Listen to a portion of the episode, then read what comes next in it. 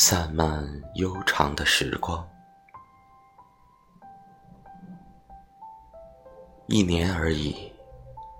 生活以一种毫无知觉的角度拉长了轨迹，像是印在陈旧阁楼上的斑驳痕迹。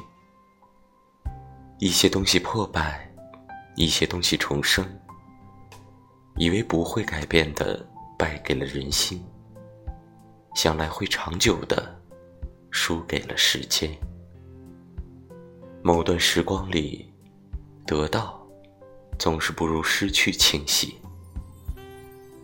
一个人，一座城，日复一日的日出日落，从反叛到娴静，大多都是如此。固执。坚持、骄傲、坦诚，岁月能磨平的，不外如是。形形色色的束缚与约定俗成，只觉得冗长。